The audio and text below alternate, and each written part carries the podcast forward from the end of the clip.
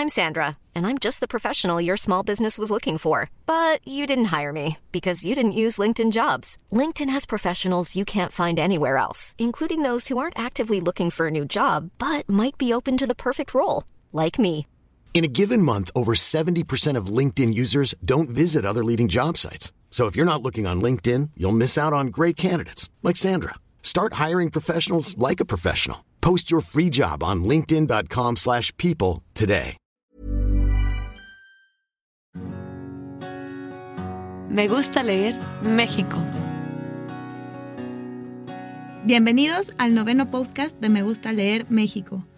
Mi nombre es Tania García, brand manager de Penguin Random House de la división infantil y juvenil, y hoy están conmigo la editora Michelle Griffin y Jesús Guedea, brand manager de la división comercial. Hola Tania, muchas gracias por invitarnos. Muchas gracias. Saludos a todos. Bueno, pues llegó el mes en el que ves flores y globos por todos lados, pero lo que todos sabemos y pocos aceptamos es que no todo es color de rosa.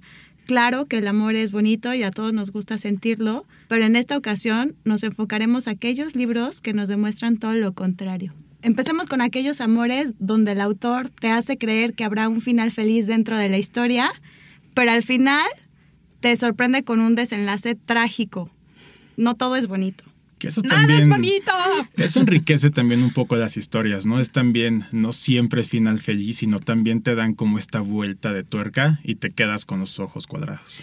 Y pues aparte de los finales felices ya no lo sabemos, entonces está bien de repente pues cambiarle un poquito. Darle ¿No como este Sí. sabor, ¿no? Estos finales que de pronto no puedes deducir y que estás pensando y tratas de, es lo que nos mantiene enganchados, ¿no? Yo creo que este, como dice Mitch, este final eh, feliz se deduce desde los 20 minutos que empieza la película o en la página 45, ya sabes qué final viene. Y son las emociones que queremos sentir, ¿no? Y leer, o sea, no solo, ay, todo es perfecto, todo es rosa, sino como que queremos más, queremos más tragedia, queremos sufrir. Y aparte son los finales más memorables, o sea, son los finales que te van a tener dos semanas así, no, ¿por qué? Y si no, compruébenlo con los siguientes libros. Claro. Hoy les traigo tres novelas para sufrir juntos. Eh, la primera es Yo antes de ti, de Jojo Moyes. Para los que todavía no la leen ni han visto la peli, por favor, lean el libro primero. Les cuento rapidito de qué va. La protagonista Luisa Clark pierde su trabajo y se ve obligada a emplearse en una casa en la que no conoce muy bien de qué trata el trabajo ni con quién va a trabajar, pero termina trabajando para Will Trainer. Él quedó parapléjico después de un accidente de moto. Entonces, ninguno de los dos se imagina cómo el otro está a punto de irrumpir en sus esquemas, en sus prejuicios y en su vida en general. Aunque por el tema de este podcast ya sabemos que la cosa no va a acabar como quisiéramos, les garantizo que van a disfrutar cada una de las páginas. La entrañable y auténtica torpeza de Lou y el desenfado y la rebeldía de Will son suculentos. Es un poco adictivo leer estas páginas. Incluso para los que ya leímos el libro y ya conocemos el final, es adictivo. Yo me confieso y les digo que he leído creo que tres veces el libro esperando que el final sea diferente y obvio eso no va a pasar, pero disfruto cada una de, de las lecturas de este libro y, y les garantizo que para ustedes también va a ser muy disfrutable. Además te enamoras de los personajes, ¿no? O sea, es como la relación en la que podría ser perfecta porque los dos no se parecen mucho. Entonces eso lo hace como pues más apasionante y te enamoras más de los personajes. Sí, aparte de las ocurrencias que tiene Luisa, se me hacen maravillosas. A lo largo de, todo este libro, te ríes incluso cuando lo estás leyendo y también te enojas cuando Will se pone de intenso, pero al final esta historia que se acaban enamorando es increíble. A mí también es un libro que me atrapó. Yo solamente lo leí una vez, no tres como Mitch, pero la verdad es que está bastante, bastante bueno. Y justamente esta torpeza de Luisa es lo que le hace como más, más terrenal, ¿no? No es este, la mujer perfecta ni la situación perfecta y yo creo que eso es lo que nos hace, lo que nos atrae y lo que la hace más real. ¿Quieren que les cuente de otra desgracia? Pero por favor, De eso se trata el podcast. Suframos. Suframos con La luz que perdimos de Jill Santopolo. A todo el estilo de Grandes Esperanzas y One Day, nuestros protagonistas se van a enamorar en Manhattan. Cada uno por perseguir sus sueños y por perseguir sus objetivos y hacer sus carreras, eh, se va a ir por caminos diferentes. Ella se va a quedar en Manhattan y él se va a ir a cubrir guerras en Oriente. Y bueno, lo que sigue es 10 años en, los que los vamos a ir siguiendo y se van a encontrar en diferentes momentos. Ya saben, este tipo de relación de cortarse las venas y on again, off again. Y, este, y pues nosotros vamos a ir siendo testigos de, de todos estos desencuentros. Y bueno, ya sabemos cómo acaba para Stella y Finn en Grandes Esperanzas y ya sabemos cómo acaba para Dexter y Emma en One Day. Entonces no se imaginen una cosa distinta para ellos, pero les garantizo que aún así van a querer leer y sufrir en estas páginas. No, y yo creo que eso sí pasa, ¿no? O sea, de relaciones en las que estás y es como el meant to be, pero algo pasa en ese momento, no es el momento, pasa tiempo, te lo vuelves a encontrar, no funciona y así, ¿no? Es como, ¿por qué la vida me lo sigue poniendo ahí enfrente? Entonces, pues igual nos gusta seguir sufriendo. Claro, y tú vas madurando, vas cambiando, él también, y dices, bueno, ahora tengo la esperanza de que pueda funcionar porque somos dos personas distintas y hemos crecido, pero no es el timing y luego no es la persona que, que crees y pues así va sucediendo, o va no sucediendo más bien. Claro. Bueno, y ahora eh, vamos a enfocarnos un poquito más a los libros eh, juveniles, un segmento teen. Estas historias han sido todo un éxito tanto en libros como en películas, ¿no? Traemos el de A dos metros de ti, que este es igual un título juvenil crossover, que hace poquito también salió la película y fue un exitazo. Es la historia de dos adolescentes que están en el hospital, tienen fibrosis quística el personaje principal es Estela. Esta es una chavita de 16, 17 años, que ella es muy metódica en la forma en la que se toman las medicinas, cómo tiene como todo su cuarto limpio y cómo le gusta tener todo estructurado, ¿no? O sea, es como muy de pues las cosas se tienen que hacer así para que pueda funcionar. Ella se mete a un, a un estudio como clínico para poder este, salir de la fibrosis quística, entonces ella está esperando un trasplante de pulmón. El tema es que en el hospital conoce a Will, que también es un chico que está enfermo de igual fibrosis quística, pero él es todo lo contrario a ella. Él es un poco más rebelde, no le gusta estar en el hospital. Él lo que quiere es ya cumplir los 18 años y mandar todo a volar porque él quiere viajar, conocer, lo cual no ha podido hacer, ¿no? Entonces, él es un poco más rebelde y entonces Estela está en la misión de, pues no, o sea, entre los dos tratar de salir de la enfermedad y curarse, ¿no? Y en este transcurso, pues se van conociendo un poco más, se van enamorando, pero el problema es que no pueden estar tan cerca. Entonces, por eso son es a dos metros de ti, ¿no? O sea, porque cualquier, digamos que bacteria o algo que caiga dentro de los pulmones que respiren, pues se pueden morir, ¿no? Y aquí lo padre es como puedes estar enamorado de alguien a quien no puedes tocar. Sí, es una historia, es una historia muy bizarra.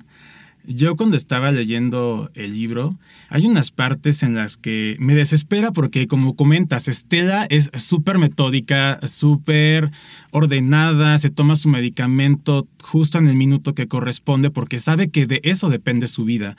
Y me da mucho coraje y mucho estrés como Will es rebelde, no se toma la medicina tal, y ella, pues al estar enamorado de él, pues sufre porque sabe que depende su vida de que lleve como este orden y es un desastre, pero es un desastre que te encanta y al Pues final... Sí, te encanta porque así son las, las relaciones amorosas, porque eso es como una metáfora de una relación llevada al extremo, ¿no? Es esta persona que va a venir a irrumpir con tus esquemas, a, a presentarte cosas nuevas, excitantes, y por lo mismo te vas a enamorar de esta persona.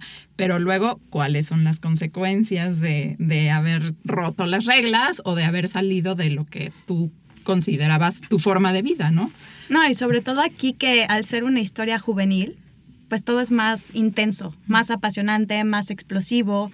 Entonces, esta es una lectura perfecta si quieren regalarle a alguna chavita, alguna amiga. Se van a sentir identificados, aunque estamos un poco lejos como de esa enfermedad, pero pasa, ¿no? O sea, sí está. También tenemos otro que va bajo la misma línea, es Bajo la misma estrella. No, por favor, quiero Kleenex. Ajá. Kleenex. Sí. Yo creo que escuchas este título y enseguida te viene como un sentimiento de nostalgia, ¿no? ¿Viste la película? Bueno, Sí. quieren que les Yo no paraba de llorar. Yo leí el libro y no paré de llorar y de suspiro y ya saben, así, muy afectada. Pero luego la terca se encuentra con la película en el avión, ya sé en lo que va a acabar, ya sé que sufrí, ya sé que no la pasé bien y me pongo en medio de dos personas, porque claro, iba en la fila de en medio, a ver la película. Y obviamente no lo pude evitar también, así, llorar y llorar. llorar y llorar a moco tendido y triple suspiro en medio de dos desconocidos. Qué oso, pero bueno, así la disfruté. Sí, es buenísimo. Y para los que no saben de qué trata Bajo la misma estrella, es igual un amor adolescente. Hazel está enferma de cáncer, la mamá cree que está deprimida, entonces la manda como a estos grupos de terapia para que platiquen sobre las enfermedades, pero pues que es más deprimente que te manden como a un grupo donde todos van a platicar sobre la misma enfermedad u otras, y pues lo que no quieres es seguir escuchando ese tema, ¿no? Entonces ahí conoce a Gus, que también está enfermo, y empiezan a tener como una relación y como pasa en todas las novelas juveniles, se enamoran. Pero pues los dos están enfermos, ¿no? Entonces es aquí la historia de, como dices, a moco tendido, qué es lo que pasa con los personajes y cómo van sufriendo. O sea, es algo irremediable, no les vamos a contar el desenlace, es una novela que tienen que leer y les va a gustar también. ¿Y qué es lo interesante de esta parte de no importa tu condición física, no importa de dónde vengas, qué hagas, qué te guste, qué no te guste, el amor llega, en algún momento el amor toca la puerta de tu corazón y de pronto qué pasa en una situación en la que sabes que vas a morir. Qué fuerte saber que el amor va a terminar en cualquier momento y al final el amor fluye, ¿no? Y, y es, una, es una forma de demostrar eh, cómo el amor no tiene barreras, no tiene límites y que a veces, bueno, pues se va por un camino no deseado, pero bueno, existe. Y justamente estos límites, ¿qué tanto estás dispuesto a romperlos, no? Y a ir más allá, porque es, son situaciones este, que te lo ponen de manifiesto, o sea, está enfermo y si no recibe su tratamiento se va a morir. Y aún así, pues dicen, ah, no importa, vámonos a Holanda y vamos a, a disfrutar este, de nuestra relación y de la vida que tenemos ahorita al máximo. Y lo que suceda, pues ya veremos, ¿no? Y sabes qué? Que esto nos hace recapacitar y decir, cuando tú tienes a una persona en tu vida y la amas, debes aprovechar cada momento para compartir buenas experiencias, porque digo, en esta película te cortan de un tajo este amor, pero ¿qué pasa con tu vida diaria, no? Tú tienes la oportunidad de estar con esta persona, convivir, disfrutarse y nos hacemos la vida imposible, con problemas, viendo las cosas negativas, viendo las cosas que no fluyen, enfocándonos en lo malo. Y podríamos cambiar este, este pensamiento e irnos hacia las cosas buenas y disfrutar. Digo, nosotros no estamos amenazados quizá de, de muerte o tal como en estos casos eh, que comenta Tania, pero Deberíamos de vivir el amor como si lo exacto, estuviéramos. deberíamos de Pero de vivirlo nuevo, nos gusta intensamente. O Pues sea, es que este es el tema. O sea, el amor no es amor si no sufres. Entonces, o sea, es un poco como, pues ahí medio raro de sí, hay que enfocarnos como en el momento lindo, los mejores momentos y ver sobre eso. Pero pues no, somos necios y siempre estamos viendo como la parte contraria, ¿no? Que no debería de ser así. ¿Estás de acuerdo? Cuando estás soltero no tienes a quién amar, me refiero como al amor de pareja. Estás más tranquilo, tal. Entonces, en tu mente siempre están las ganas de enamorarte, de estar con alguien. ¿Y qué pasa? Llega esta persona, te enamoras. De pronto Idealizas. idealizas. Y de pronto, en vez de ser una convivencia sana, buena onda tal, se convierte en un martirio. En un martirio porque no me escribe, porque me deja en visto, porque no me contesta, porque me voy con mis amigos y me está nefasteando que dónde estoy. Entonces ya me cae mal, ya quiero otra vez mi libertad. O sea, este tipo de cosas, ¿por qué nos encanta jugarnos hacia una manera siempre negativa, ¿no? Entonces, bueno, hay que aprender a no complicarnos tanto la existencia. Yo sé que a veces el amor apesta, pero también puede ser muy bonito. Se trata de Es que sea bonito. bonito el amor, ¿no? Yo creo que con esto damos como una introducción perfecta justo para pasar a la vida real. O sea, ya dejar un poco de lado la ficción, que son historias súper desgarradoras. Y ahora, bueno, hay que tratar de ver este tipo de libros que nos ayudan con nuestra vida diaria. Por ejemplo, ¿por qué la persona que amas se puede convertir en tu peor enemigo? ¿Les ha pasado? O sea, han pasado estas relaciones en donde todo era perfecto y de repente, uff, ya no conoces a esa persona y ya no quieres saber nada de esa persona, ¿no? Y lo que te encantaba ahora es lo que te vuelve absolutamente loco. Y dices, no, Lo que ¿por te qué? desquicia. ¿Cómo me podía gustar esta parte o esta actitud? Y, ¿no? Sí, no, y como dicen ahora, ¿no? Si lo bloqueas de WhatsApp o lo bloqueas de redes sociales, es que el amor existía. o sea, ¿en qué momento pasamos a eso? Si en qué momento esta persona, claro, con la que te ves viajando, con la que te ves tomando un café, con esta persona que idealizas tu vida, que te ves incluso en la vejez, ¿en qué momento se vuelve tu peor enemigo? Que ya no quieres saber nada de él. Bueno, cuéntanos cómo podemos lidiar con esto, Jesus. Bueno, pues sí, háblanos un poquito más. yo, yo quisiera comentar acerca de un libro que se llama Los claroscuros del amor, que es de un autor que se llama Mario Guerra, que es un reconocido psicoterapeuta, es coach ontológico certificado, es buenísimo en todo lo que hace. Conocido en redes sociales también como el rockstar del amor. Bueno, es un autor, es un autor que yo admiro bastante y bueno, pues él nos muestra que una relación en pareja está fundamentada por cuatro pilares. Amor, romance, intimidad y compromiso. Y solo para darles como una probadita de qué va cada uno, bueno, básicamente el amor, pues es lo que sientes por la persona amada. Ok. El romance es lo que haces con lo que sientes. La intimidad, que es el tercer pilar, es lo que compartes con tu pareja. Es eh, lo que hacen de forma recíproca y es una oportunidad de conocer el mundo interior de tu pareja. Que eso, bueno, pues con la convivencia van de pronto platicando cosas que empiezas a captar y te cuenta de pronto de su niñez, de su familia, que si con su hermana se peleaba tal. Entonces, no solamente la intimidad se refiere como un, un acto sexual, sino también como esta relación e intercambio de información íntimo que, que hay entre los dos. O sea, lo que luego va a usar para sobornarte o para echarte en cara. Claro, y eso es lo peor, claro. eso es lo peor. Aguas con lo que dicen. O sea, qué mala onda que nosotros abrimos nuestro corazón a las personas y de pronto toman como esas cosas para lastimarte. Y yo creo que eso sí es algo que va deteriorando mucho una relación, ¿no? Por ejemplo, de pronto se están peleando y hay un ejemplo que comentan en el libro que es de, oye, de pronto no llegaste a tiempo, vas tardísimo, yo llego aquí una hora y media, eh, ¿qué te pasa?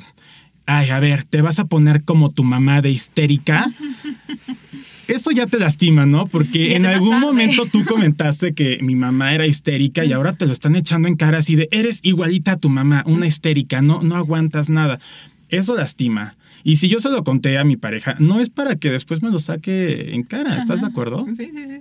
Sí, bueno, pues es que ahí son varias cosas, ¿no? O sea, el estar en una relación implica respetar siempre el tiempo de las demás personas, ¿no? Y escucharlas y todo lo que te confiesan y te están Confían. diciendo, te confían, es no para que lo eches en cara después, sino es como esta parte de lo que dices de la intimidad, de llegar como a ese otro nivel de amor, o sea, más bien como que te empieza a trascender, ¿no?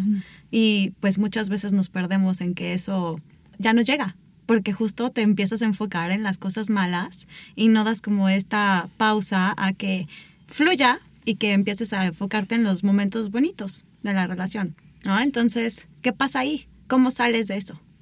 Pues aquí eh, siempre... Entra el compromiso. Es ¿Otro pilar? otro pilar. El cuarto pilar, justamente de que está pendiente también. Que ese compromiso, pues, es lo que decides a partir de lo que sientes. Es lo que haces, esa forma de expresar el amor hacia esta persona. Es una voluntad consciente de que tú decides quedarte ahí porque no te visualizas con otra persona más. Tú te quieres quedar ahí y incluso dices, bueno, yo contigo me veo en mi vejez compartiendo momentos tal, porque ya estás idealizando esta relación. Entonces, el compromiso es lo que tú voluntariamente y consciente, como lo comentaba, decides, ¿no? Entonces, ¿qué pasa cuando este compromiso no es recíproco? O sea, ¿qué pasa de que tú estás súper dispuesto a la relación, estás queriendo dar todo y aquella persona no siente lo mismo? Por favor, a todos nuestros oyentes, si esa persona que te encanta, esa persona con la que quisieras estar toda tu vida, si no te contesta los teléfonos, si tú eres la persona que lo está buscando o que le está buscando, por favor, no insistas. Cuando tú le interesas a una persona, esta persona te busca, esta persona no tienes que estar esperando a que te diga buenos días, o sea, automáticamente en cuanto abre sus ojos, te va a saludar, o sea, porque le interesas. ¿No les ha pasado que, que a veces hay relaciones en las que te dicen, ¿por qué no me escribe? Me dejen visto, ¿qué le pasa? O sea, date cuenta. Amiga, date date cuenta. Exacto, o sea, de verdad, y ustedes lo saben, cuando tú le interesas a alguien, cuando a ti te interesa algo, lo buscas. claro. No tienes que andar rogando, no tienes por qué andar pidiendo que te quieran. Yo creo que eso es fuerte, ¿no? Pero pues eso empieza por el amor propio y ¿por qué se nos olvidó lo bonito que se siente que te quieran? Entonces, recuerda eso, tente un poco de respeto, salte de esa relación, cuéntaselo a quien más confianza le tengas. Y amiga, y date busca cuenta. otra relación. ¿no? Exacto, es muy complicado, pero bueno, todo esto igual convive en una buena comunicación, ¿no? También si tienes pareja, la comunicación es indispensable. Nos comenta también Mario Guerra en el libro de los claroscuros del amor que la comunicación debes fomentarla porque a veces tenemos una jornada laboral cansada, de pronto estás fastidiado, hiciste corajes, miles de juntas, llegas a tu casa, tienes aproximadamente como tres horas de convivencia en lo que cenas, preparas todo para mañana y te duermes, de convivir con tu pareja. ¿Y qué es lo que pasa? Que esas tres horas no son de calidad. Llegas cansado y quieres tu cama, no quieres llegar a platicar, ¿no? Pero aquí este momento es muy importante para que nosotros pongamos a nuestra parte y rompamos con esos silencios que a veces se empiezan a generar cada vez más y más grandes hasta convertirse en un vacío de, oye, tú ya no eres mi pareja, eres mi roomie, ¿no? O sea, Pero yo creo que sí se convierte en un, o debe de convertirse en un ejercicio consciente. O sea, si vas en el tráfico, ¿por qué no te pones a pensar las cosas buenas que le vas a llegar a compartir o a contar o algo interesante que pueden compartir o qué podríamos hacer que no nada más es llegar, cenar, ver la tele y Sí, irnos caer a como en la dormir? monotonía, ¿no? Que no les choca la típica pregunta de, hola, ¿cómo estás? Hola, mi amor, bien, ¿y tú? Bien, gracias. Oye, ¿y cómo te fue? El ¿Cómo te fue? X. Suena súper falso. O sea, ya está, es de, ¿y ¿cómo te fue? Es mejor dime. De cajón. Ay, ya vamos a dormir, bye. Tampoco digo que en ese momento prepares un poema y, y tal, digo,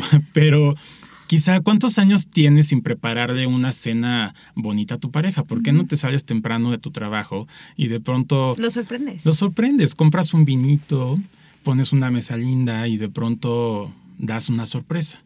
Yo creo que eso cambiaría un poco esta dinámica y no digo que lo hagas diario, ¿no? Yo creo que son acciones que puedes agendar durante un mes, quizá dos veces por mes. Chicas, ustedes son mujeres y díganme si no les encanta que sus parejas sean detallistas. Sí, y también a la inversa. Y no tiene que ser algo, o sea, ni tan planeado, ni tiene que ser aquí eh, una producción gigante, ni nada. O sea, con que lleguen y en lugar de contestarte a una pregunta X o ah, lo de siempre o lo que sea, es un, un compromiso colaborativo entre los dos, yo creo. Y, y un ejercicio, sí, a veces no va a salir natural, pero bueno, también pues para una relación longeva te tienes que valer de todas las herramientas. No, y hay que ser creativos, ¿no? O sea, Netflix and chill y bueno, empiezas a platicar y eso va a ir saliendo la plática, pero es como darle también como un espacio a la relación para que puedan hacer más cosas. O sea, no estar en ya lo que decías, ¿no, Jesús? De solamente enfocarte como en la parte de la cena y, ah, bueno, te fue súper bien en tu día, perfecto, pero pues, ¿qué más, no? O sea, ahí tener como un poquito más de interés por la otra persona, que eso es lo que nos falla muchas veces. O sea, olvidamos que pues para algo escogimos a esa persona. Entonces hay que recordar qué es lo bueno que tiene esa persona, tu pareja. Y quizá con una, que- una simple pregunta, ¿no? De, oye, ¿cómo te sientes? Eh, ¿Cómo has estado esta semana? Quizá, sí, como lo que decíamos de, oye, ¿cómo te fue este día? Sí, pero igual profundizando más y con la intención de escuchar, de querer saber qué es lo que está pasando en su vida.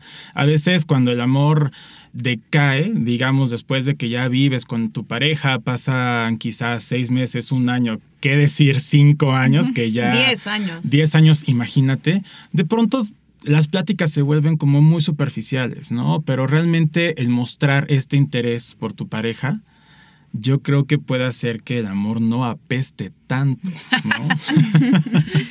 Pensemos en, la, en los abuelitos, ¿no? Ahí siguen.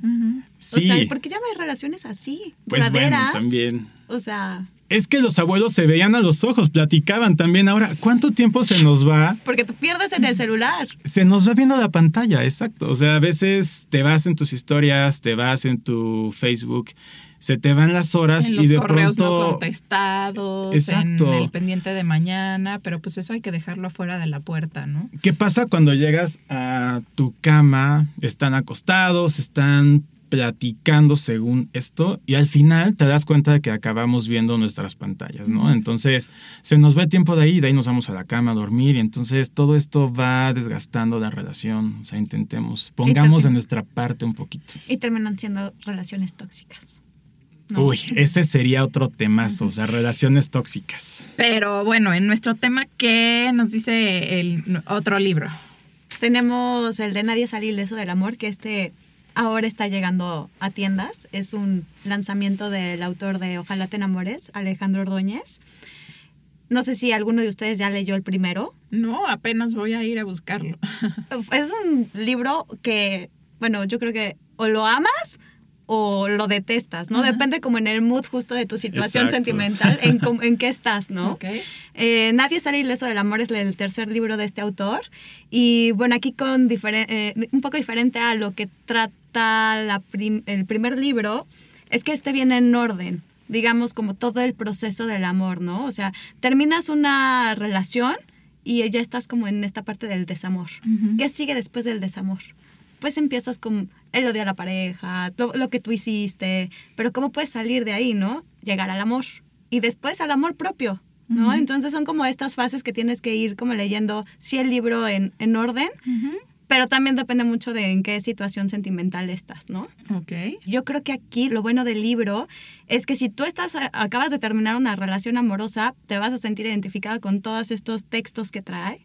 Vienen en prosa poética, entonces Ay, qué lindo. eh, en estos textos está muy padre porque te identificas, ¿no? Y qué es lo que necesitas luego para salir como de ese proceso del desamor, saber que pues a otras personas también les pasa, no nada más a ti y el mundo no se va a acabar, ¿no? Y han salido adelante, ¿no? Y salen adelante y es como todo un proceso y es un ciclo que pues sí tienes que pasar a lo mejor por una parte de un luto porque ya perdiste a esa persona, no sabes el por qué la perdiste y empiezas entonces como a recordar qué fue, si tú tuviste algún error o muchos errores o la otra persona, pero claro, siempre te enfocas en lo malo que tú hiciste, no necesariamente en lo de la otra persona. Entonces yo creo que aquí el libro está súper bien porque pues puedes este, tener como ambos puntos de vista, ¿no? Entonces de ahí retomas como la lectura y empiezas a decir, ok, bueno, pues ahora cómo voy a salir de este proceso en el que yo me siento fatal y empiezas la segunda parte que es el amor, ¿no? O sea, para salir sobre eso. Y el amor propio, que es justo yo creo que donde cierras el ciclo de encontrarte a ti mismo para, no sé, si tú sanas y ya tienes todo claro que, bueno, sí, fue una ruptura, pero al final te quedas contigo mismo, ¿no? Entonces tienes que tener este amor propio, lo que decíamos, para no volver a caer como en una mala relación o malas decisiones, pero sobre todo para que te respetes a ti mismo y entonces cuando llegue una nueva relación, no cometas esos mismos errores, ¿no? Ok. Y bueno, por lo que dices, como que suena a un libro muy reflexivo Exacto. y que puedes ir leyendo poco a poquito y no es como que, ay, dejé de leer y me perdí. No. O puedes Son- son- regresar. digamos que son como textos de dos páginas, pero cada uno va hablando como de sentimientos, ¿no? Ah, de bonito. reflexiones y enfocados justo a esta parte del amor, al desamor, al amor propio. Y yo creo que no tiene como un orden en sí, sino puedes, en donde tú abras el libro, encuentras alguna frase, algún texto que te va a tocar el corazón. Y aparte, eh, Alejandro Ordóñez tiene como esta facilidad de que en cada texto te va mostrando su alma, son pedacitos, pedacitos de él. Y también tiene, o sea, cuenta, hay unas frases increíbles, pero también hay derrotas que cuentan, ¿no? Porque al final de todo, de todo aprendemos, no solamente de tus victorias, sino también de las cosas malas. Y yo creo que este libro también, para aquellas personas que se quieran enamorar, o para aquellas personas que están enamoradas, o que lo estuvieron y se quisieran enamorar, lo pueden comprar. Y bueno, hay otro que está muy, muy padre, lo compré hace yo creo que un año, el de Amalia Andrade, de uno cambia el amor de su vida por otro amor o por otra vida. No sé si han tenido oportunidad como de ojearlo o leerlo. ¿Tú sí? Sí. Yo también. Se me hace como más eh, experimental. ¿no? Es como, más- sí, yo, con- yo pensé que era un texto así enorme y cuando lo abres es una cosa maravillosa de, de, Muy de lúdico. dinamismo. como más interactivo, ¿no? O sea, un poco más interactivo en el que, bueno, pues sí te va diciendo como te- igual esta parte del proceso del amor, desamor, este, en qué fase estás. Bueno, pues ya eh, tronaste con alguien y ponle todas las cosas malas que tenía tu ex, ¿no? Entonces está muy padre porque tú puedes ir llenando el libro, recortando las páginas y te va ayudando como en el proceso, ¿no? Para ¿Sabes justo qué? sanar. Es como tu mejor o mejor amiga. Este Ajá. libro se convierte. ¿Qué pasa cuando tú cortas en una relación? Buscas a quién contarle. No, quizá quieres, obviamente quieres desahogarte, quieres que te escuchen. Es una forma de liberar todo, todo este sufrimiento que tienes internamente. Y creo que con este tipo de lecturas, de las que hemos estado comentando, nos ayudan como a desfogar como todo esto que traemos guardado. Y este libro que comentas, Tania, al ser tan didáctico, al ser tan rellenable, como terapia, ajustable, es ¿no? una Sí. terapia. Ya no tienes es, que ir al es psicólogo. tu amiga, es tu amiga impresa que puedes ir llenando y te está escuchando al poner, oye, ¿por qué odiaba esto cuando tal y tal? O sea, está bastante interesante. Sí. Mitch, ¿hay algún otro libro que quieras como agregar a toda nuestra discusión? Sí, sí, sí, uno que se me estaba escapando y que no lo podemos dejar afuera es esta historia que, mm, aunque un poco menos desgarradora, vamos a sufrir. Nos Es- gusta sufrir. Nos gusta sufrir. Es Eleanor Oliphant de Gail Honeyman. Y bueno, Eleanor es un personajazo, de esos que no se te van a olvidar y que no vas a dejar de pensar tres semanas después de que terminaste el libro. Ella tiene un pasado trágico y ahora una vida bastante monótona en la que pues nada más se dedica a ir al trabajo y los fines de semana se encierra en su casa a tomar vodka y a pedir una pizza y a empezar el lunes otra vez cuesta arriba, ¿no? Normal, ¿no? Ajá. ¿A quién no le pasa? Y pues en el trabajo va a conocer a un compañero que le va a venir como a romper nuevamente todos estos esquemas y a abrir un poco el mundo y su forma de pensar y a sacarla de esta cotidianidad tan horrible que tiene. No les quiero dar este spoilers, pero es increíble ser testigo de cómo va a evolucionar el personaje de Eleanor cuando conoce a Raymond y todo lo que Raymond le va a abrir el mundo. Y eso es muy lindo. Leer estas experiencias este, es muy, muy lindo y va a ser una lectura muy gratificante y se las recomiendo muchísimo. Y cómo la saca de sus actividades cotidianas, ¿no? O sea, imagínate llegar, no me veo comiendo pizza y tomando vodka. Bueno, sí, pero no tan seguido como ella. Hay fines de semana que sí se antoja jugar a Eleanor Igual en de México. que nadie más me hable, que no quiero saber de nadie, ni de los dramas de, nada, nadie, sí. ni del trabajo, ni de la familia, ni o sea, por favor, que no suene mi teléfono en todo el fin de semana. Ahora Pero en no cada fin de México, semana, en México aplica más cerveza y pizza, ¿no? Digamos. Sí, como que esa combinación del vodka. Pero pizza, no. imagínate, o sea, ella está como en este círculo vicioso de sus acciones eh, diarias que son iguales. Y al final llegan a moverle el tapete. ¿Y qué es lo que le mueve el tapete? El amor, ¿no? El amor es lo que logra que salga de esta zona en la que estaba acostumbrada para darse cuenta que, que hay más allá. Entonces, yo creo que... Y con acciones Es y cosas tan pequeñas como que la lleva a visitar a una tía, me explico. O sea, no es una montaña rusa, no le va a bajar la luna y las estrellas, pero va a venir a aportarle algo a su vida y a, y a removerle las arenas, ¿no? ¿Y qué es lo que pasa? Yo creo que el amor cuando llega es maravilloso. Esta onda de mensajearte, de que te gusta y tal, es súper bonito. ¿Qué pasa? Yo creo que el amor apesta después de que ya se dio como este enamoramiento. Claro, o sea, todos está, a, a todos nos gusta sentirnos enamorados. estar en esa fase como de las maripositas, ¿no? Pero claro, eso dura unos cuantos meses, porque empiezas entonces a encontrar realmente cómo es cada una de las personas, ¿no? Sí. Entonces- Yo creo que apesta en el momento en el que ya no removemos nada, ni nos cuestionamos nada, ni cambiamos Exacto, nada. nosotros, monotonía. nosotros podemos lograr que el amor deje de apestar, ¿no? Entonces, estas historias son bastante buenas, Eleanor Oliphant, Y muy inspiradoras. inspiradoras. Bueno, pues estamos llegando casi al final de nuestro podcast. Mitch, Jesus, ¿algo que quieran agregar? Que el amor es una cosa maravillosa, que te des la oportunidad de amar a alguien, pero también estés consciente que al final va a tener momentos estresantes, desesperantes, pero es lo que hace que una relación sea rica. No existe el amor rosa, o sea, no existen las relaciones perfectas. El amor siempre trae consigo lágrimas, desprecios, enojos, lo que te quieras imaginar. Pero date la oportunidad de querer a alguien. Va a ser una, una forma de experimentar tu vida de diferente forma.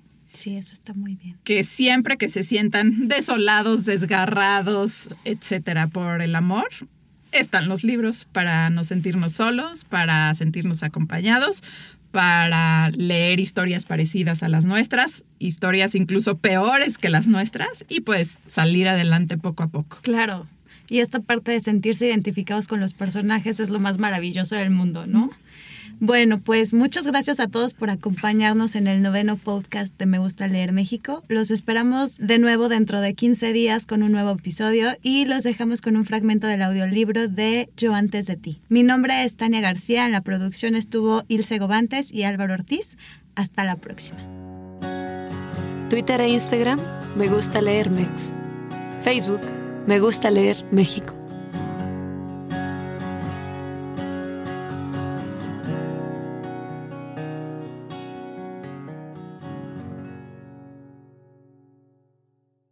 Hay 158 pasos entre la parada del autobús y la casa, pero pueden llegar a ser 180 si se camina sin prisa, como al llevar zapatos de plataforma, o zapatos comprados en una tienda de beneficencia, que lucen mariposas en los dedos pero quedan sueltos en los talones, lo cual explica ese precio bajísimo de 1,99 libras.